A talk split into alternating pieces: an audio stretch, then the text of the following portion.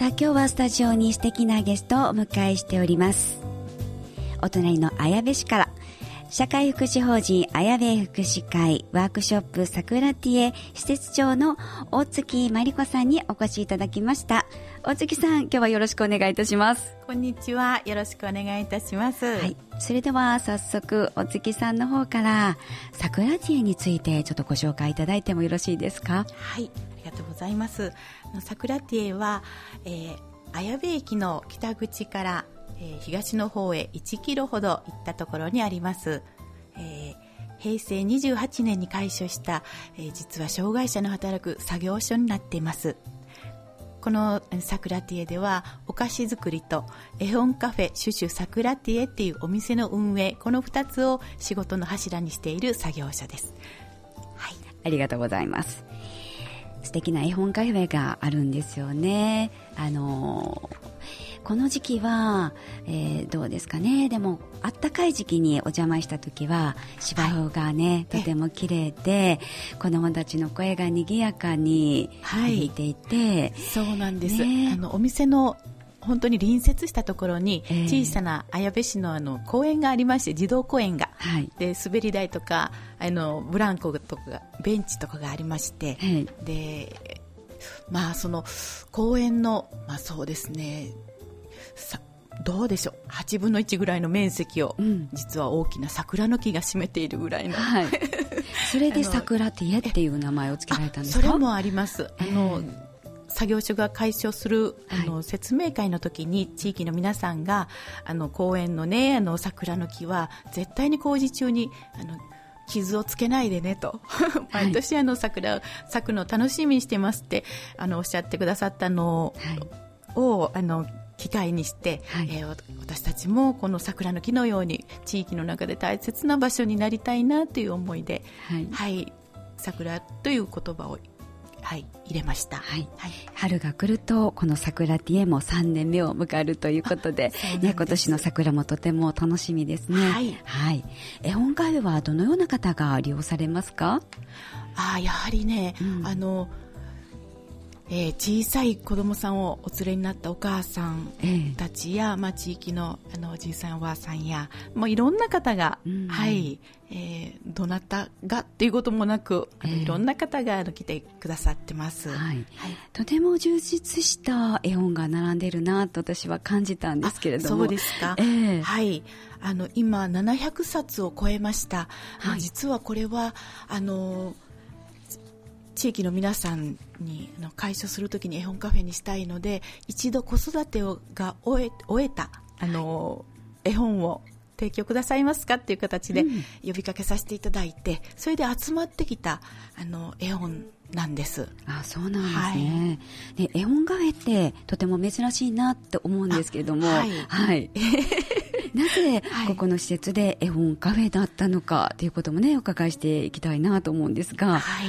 あの実はその綾部福祉会の中で、ええ、まあ、他にあの先にその綾部作業所や友の家といった作業所がありまして、え、でそこがあの平成25年にみんなの笑顔プランっていうあの将来構想を考えましたときに、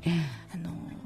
まあ、どちらの施設も定員がオーバーしてましたので、うん、もう一つ新しい作業所を作ろうよということで、はい、えー、計画した中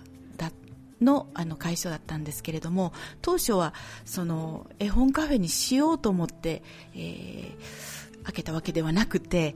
何かその障害者のための障害者施設にとどまらず地域の皆さんにもあの一緒に楽しんでいただける空間が何とかできないかというあの構想の中から、えー、実はその絵本カフェにしたらどうかと提案をしてもらったのは設計士さんの方からだったんです。はい、えーはい、そういうことだったんですね。はい、ねまあ、この充実した絵本を手に取るのは本当にお子様連れのお母さんたちだけではなくてここで何かお仕事の、ね、打ち合わせをしていらっしゃる方もいらっしゃったりですか。す、ねすごい開放的な空間ですので人が本当にこう集まりやすいような感じになっているんでしょうかね。そうですね、ね、あのもちろんあの障害者施設でもありますし、うん、あの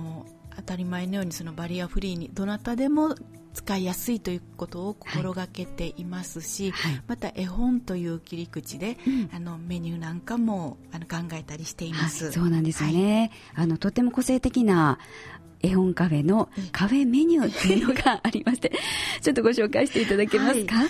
え。あのメニューの名前でいきますと、えええー、青虫くんの腹ペコパスタですとか、うんはいえ。ー、宗兵衛さんの地獄カレーですとか、はい、3匹のヤギのロコモコ丼、えー、もうというふうに。ね、あのラジオ聴きの皆さんもあそういえばとこうお気づきになられた方もいらっしゃるかと思うんですがすべて絵本のね題名をアレンジしてそうですね。つけられてるってことですよね。絵本の、まあ、イメージですとか、うん。えー、まあ、キャラクターなどをあの、はい、えモチーフにしたあのメニューになっています。一番み、うん、あの人気があるのは、はい、森のカステラ。森のカステラ。っていうんですけれども、えー、あのグリとグラっていうあの絵本が、ロングセラーがあるんですけれども、えー、はい、そのイメージで作ったのが人気があります。はい、はい、じゃあ2位は2位はやっぱりですね、えーはい、カレーとパスタが同じぐらいありますかね、うん、あのご紹介いただいた青虫くんの腹ペコパスタは、はい、見た目もとっても可愛いんですよね。そうなんです、ね、あのお客さんがね若い特に若いお母さんたち、あのキャーって言って、はい、カメラをパチパチっと 撮って帰られます、はい、今でいう、とてもインスタ映えをするような、はい、青虫くんが乗ってるんですよね。そうなんです、ね、はい、ちゃんとお目目もついていてね。すごく手が込んでいるなと思って拝見いたしました、えー、でくり抜いて、うん、はいはい、を作って愛情たっぷりのメニューですよね、はい、楽しんで作ってます、ね はい、またこうお茶なんかも充実していて、はい、ランチの後お茶でもほっこりできますよね。はい、はい、ローズティーを前回私いただきましたが、はい、ローズティー、えー、綾部さんの緑茶をブレンドされたお茶も人気ですね、はい、オリジナルブレンドで作っていただきました、うんえ。ー、あのー綾部はバラ園がありまして、はい、それからアンネのバラってねあの、えー、皆さん聞かれたことがあると思うんですけど、はい、その苗を40年にわたって、えー、全国に普及されている親子さん親子さんというか親子の方がおられたりしますので、バレのイメージそれから、うん、えーとまあ、お茶の産地でもありますので、はい、緑茶をブレンドしたお茶がえー、使作ってもらえたらなということで、うん、オリジナルで作ってもらいました、えーはい、そのこうほっと一息できる、まあ、別腹メニューといたしましてね、えー、あの先ほどバームクーヘンも作る作業所だっていうことを、はい、伺いしましたがバームクーヘンもここでいただけるということですか、はい、そうです、はい。はい、えーと、製造しています、はい、はい、こだわりがあるんですよねお月さん。はいもうバームクーヘン作りにはすごくこだわりこだわりを持っています、えー、あのまあ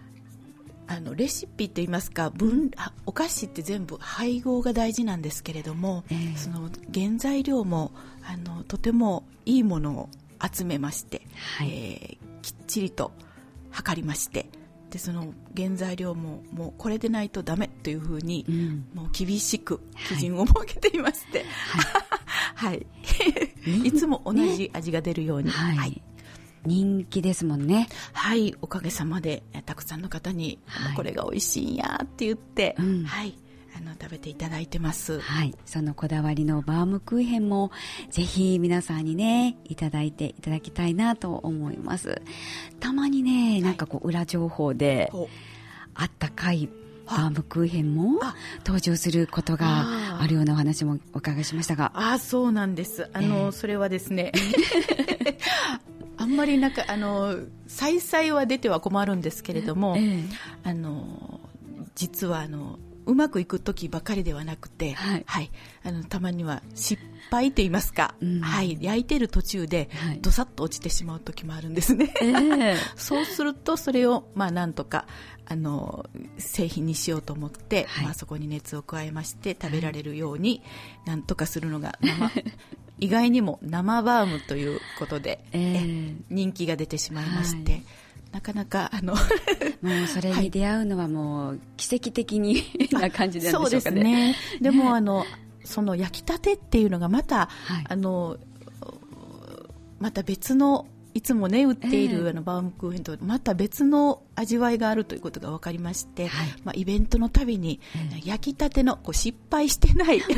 焼きたてのバームクーヘンを、はい、あの食べていただけるあの機会を、まあ、年に数度はい、作っています。はい。はい、ね、あの引き出物なんかでもとっても人気で、このバームクーヘンも人気なんですけれども。ちょっと自己主張の激しい、クッキーなんかもあるので、いや、このちょっとお話は一度 CM 挟みまして、引き続きよろしくお願いいたします。はい、ありがとうございます。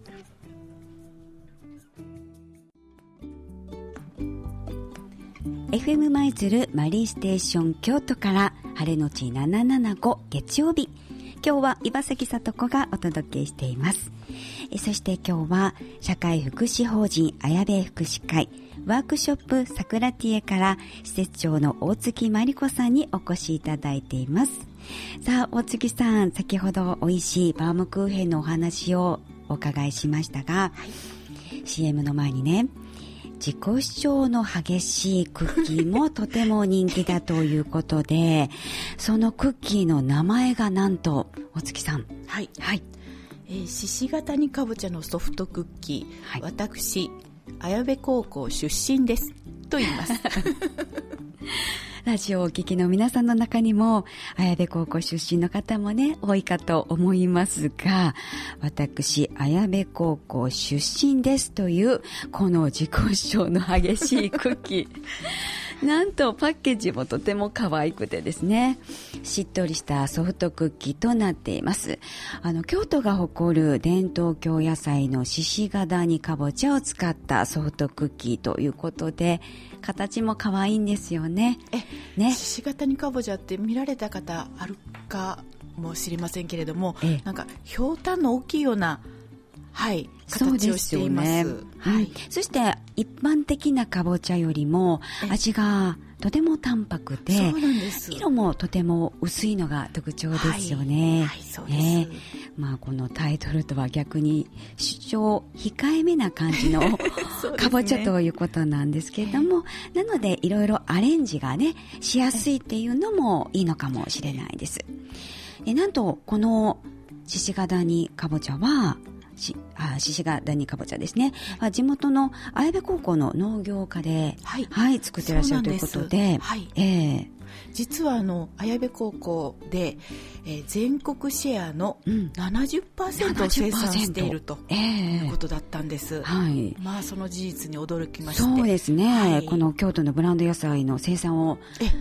高校生が担っているということですよね。で、あのそのそのことをもっとたくさんの人にあの知っていただきたいなということで、うん、綾部青年会議所のはい、あの皆さんですとか、えー、綾部高校の皆さんそれから、えー、株式会社玉屋の方ですとか、うん、そして桜ティエと、はい、4社であの共同開発をした製品です。はい、もうこの高校生の頑張りを本当にもう街ぐるみで応援してできたような素敵なクッキーですよね。ぜひ皆さんにも手に取っていただいて連れて帰っていただきたいと思います。すね、あのお土産にされてもすごくインパク インパクトが強いのでいいかもしれないですね。そうですね。ねそしてあのえ実際にあの食べていただいた方からあの聞いた声としては、はい、まあ、お土産もんやから、うん、あのその形とかその名前とかのインパクトで、はい、あのちょっと面白いな思って買うてみたけど食べたら美味しかった言って言っていただいて嬉しいなと思いました、うんね、はい、入りですよね。はいそうです、もうあっという間になくなります。ねね あれもっとねたくさん入ってたらいいのになとかって思うんですけどね。ね、はい。ぜひこちらもお試しいただきたいと思います、はい、さて、えー、次にですね桜ティエを活用したみんなの笑顔プロジェクトについてお伺いしていきたいなと思っています、はい、みんなの笑顔プロジェクト。はい、はい、どんなプロジェクトなんでしょうか？はい。あのお客さんの中にも、うん、あのたくさんいろんなあの技能といいますか、えー、はいあの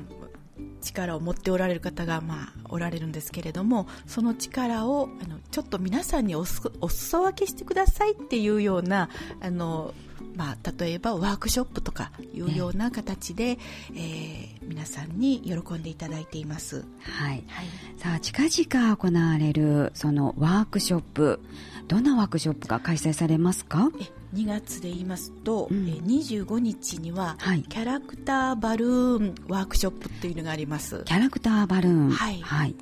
これはお子さんとお母さんがご参加できるようなワークショップですか、はい、そうですね、えー、あの実際にね風船をね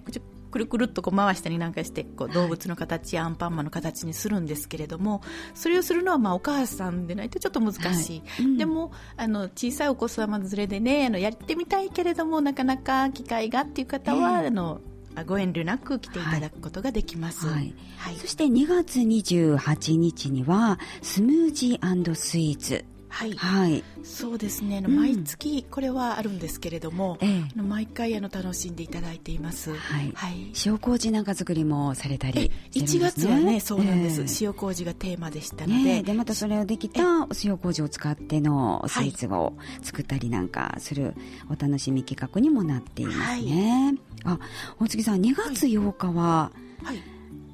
ベビー英語？あ、うん、とかもあるんですね。はい、えー、赤ちゃんから就学前までのお子さんが対象なんですけれども、はい。うん。はい、でまた、えーと、第4金曜日には大人のための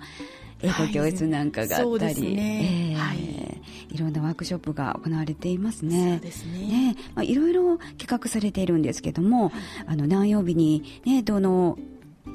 ワークショップが行われているかっていうのは、はい、あの何を見ればわかります？はい。フェイスブックをぜひ見ていただきたいなと思います。はい。はい、えー、その際はえー、桜ティエで検索していただければ出てまいりますか、はい、はい、そうですね。はい。はい、えー、フェイスブックをあの利用されていらっしゃる方は、フェイスブックで桜ティエで検索していただくと、いろいろその月に開催されますワークショップ一覧が出てまいりますので、そこでご確認いただければと思います。えー、フェイスブックなんかをしていらっしゃらない方は、桜ティエに、えー、お越しいただいたら、はい、えー、チラシも置いてありますし、またどんな内容のものがあるか知りたい方はお問い合わせいただければね、はい、いいかと思います。はい、お月さん、お問い合わせ先、はい、はい、よろしくお願いいたします。えー、電話番号0773-43の3366はい。桜ティエ0773-433366えー、ワークショップに参加したいなと思う方もこちらにお申し込みいただければと思います。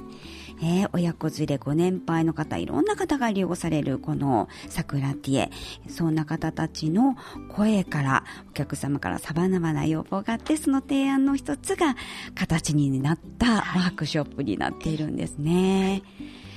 さあ、たくさんお話を聞きましたけれども、大月さん、はい、えー、今ラジオをお聞きの皆さんに何かメッセージなどありましたらお願いいたします。はい、はい、えー、桜ティエではあの小さいお子様連れのお母さんはもちろんのこと、まあ、どんなどの年代の方でもあのゆっくりと楽しんでいただけるカフェを目指しています。どうぞあのまあ駅を目指して。はい、はい、あの